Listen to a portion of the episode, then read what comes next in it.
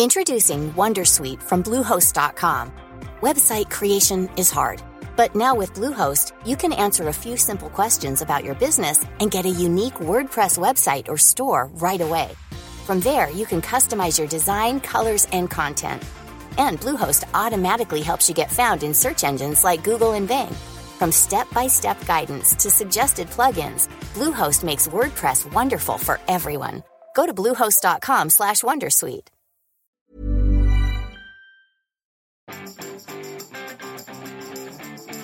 Vous avez déjà été envieux en regardant une photo sur votre flux Instagram. Bonjour, bonjour, bonjour, bonjour, c'est Bertrand, votre coach web. Bienvenue dans ce nouvel épisode du podcast, épisode 326. Nous sommes lundi, j'espère que vous avez la grande forme, la grande patate. J'espère que vous avez passé un bon week-end et que vous avez créé plein de choses. Et oui, oui, Instagram peut générer de l'envie et de la jalousie, et ça, l'Église l'avait prévu dès le 4 siècle. Et oui, dès le 4 siècle, l'Église savait que Instagram allait peut-être courir à notre perte à tous. Alors, euh, bien sûr, c'est impossible que l'Église ait deviné la naissance d'Instagram, mais l'Église avait prévu que quelque part, les comportements que nous avons sur Instagram et sur les réseaux sociaux, sur Internet, mais aussi dans notre vie quotidienne, étaient dictés par certaines pulsions, et ces pulsions, eh bien, ils les ont décrites dans quelque chose qui s'appelle les sept péchés capitaux. Et c'est ce que je voudrais vous amener aujourd'hui à, sur, quoi je voudrais vous amener aujourd'hui à réfléchir, c'est finalement comment les sept péchés capitaux sont utilisés pour créer du contenu. On parle souvent en fait des cibles, on peut décrire nos cibles hein, de plein de manières, mais aussi on peut appliquer quelques grilles de décodage de ces comportements. Alors on a plein d'outils, hein. je vous ai parlé des personnages, je pourrais vous parler des cartes d'empathie dont je vais vous parler dans pas longtemps, on pourrait parler en fait de euh, nos envies, de tout un tas de choses, mais finalement les sept péchés capitaux résument un petit peu bon certains de nos comportements euh, assez euh, importants et des comportements tout à fait humains. Alors vous vous souvenez probablement de vos euh, des sept péchés capitaux, même même si votre culture religieuse est aussi limitée que la mienne, moi je ne suis même pas baptisé, donc autant vous dire que le catéchisme, etc. Je n'y ai jamais mis les pieds, et pourtant, et pourtant, je connais les sept péchés capitaux, euh, tout simplement parce que l'Église catholique qui a imprégné notre culture a utilisé cette doctrine pour dicter les comportements de ses fidèles et les avait identifiés très rapidement, je vous le dis, hein, à partir du euh, 4e, 5e siècle, hein, on a déjà des traces de ces, ces péchés capitaux, et puis ça a imprégné notre culture, hein, vous avez toujours quelqu'un qui vous a répété autour de vous. Alors si vous vous rappelez pas des sept péchés capitaux, un petit rappel, ce sont l'avarice au sens, dominant de cupidité, la colère, l'envie, la gourmandise, la luxure, l'orgueil et la paresse. Alors ce sont des motivations qui sont fortes hein, chez euh, nous tous, hein, euh, hommes comme femmes en fait, voilà. On peut pas dire qu'on y échappe, hein, très clairement. ça fait partie de, des comportements qui avaient été analysés par l'Église et en fait euh, ces comportements-là sont probablement une motivation qui pousse aussi vos cibles à agir quand vous réfléchissez à vos contenus. Donc, vous pouvez les utiliser pour convaincre ou pour vendre. Alors, Georges Barnanos, hein, l'écrivain, qui est mort en 1948, et donc qui n'a pas vu l'ampleur du phénomène. Lui non plus, il n'a pas connu Instagram, il n'a pas vu l'ampleur du phénomène publicitaire, enfin, il a voyé la réclame, etc. à son époque, estimait que le système économique rend toujours plus rentable le fait de spéculer sur les vices de l'homme que sur ses besoins. Pour lui, la publicité utilisait euh, la propension de l'homme aux péchés capitaux afin finalement de servir ses ventes.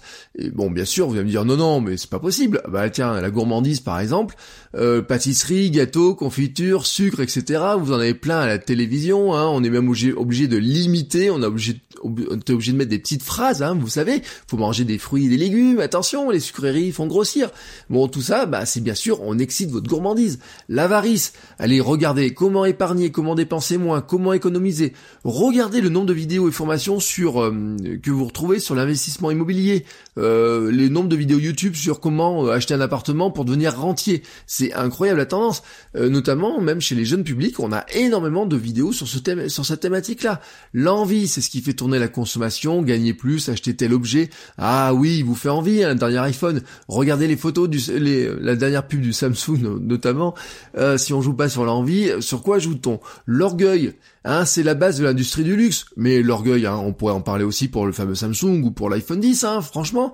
Euh, mais vraiment, vraiment l'industrie du luxe en général, euh, c'est cette tendance-là, hein, franchement, à exciter notre orgueil d'avoir tel ou tel bel objet. C'est ce que je dis, hein. vous pouvez acheter une voiture, vous pouvez acheter une Renault ou une Mercedes, mais si vous achetez une Mercedes, il y a autre chose, il y a autre chose dedans que le simple fait que vous ayez envie d'une voiture. Et me dites pas qu'elle va plus vite qu'elle est plus confortable. Il y a aussi des symboles qui sont attachés finalement, bah des fois au logo. Et je vous dis ça, mais je me rappelle maintenant, quand j'étais jeune, la mode, c'était d'avoir l'étoile Mercedes, vous savez, attachée comme euh, autour du cou, hein, autour d'un, d'un sorte de pendentif. Vous voyez, c'était la mode. Fallait piquer ça sur les Mercedes et s'attacher autour du cou. Si ça, c'était pas de l'orgueil, bordel. Mais en fait, si vous regardez un petit peu, bah l'orgueil, c'est aussi euh, la publicité parce que je le vaux bien, ça vous dit quelque chose ce slogan? Ou alors des choses, bah, par exemple, que nous partageons sur euh, Instagram.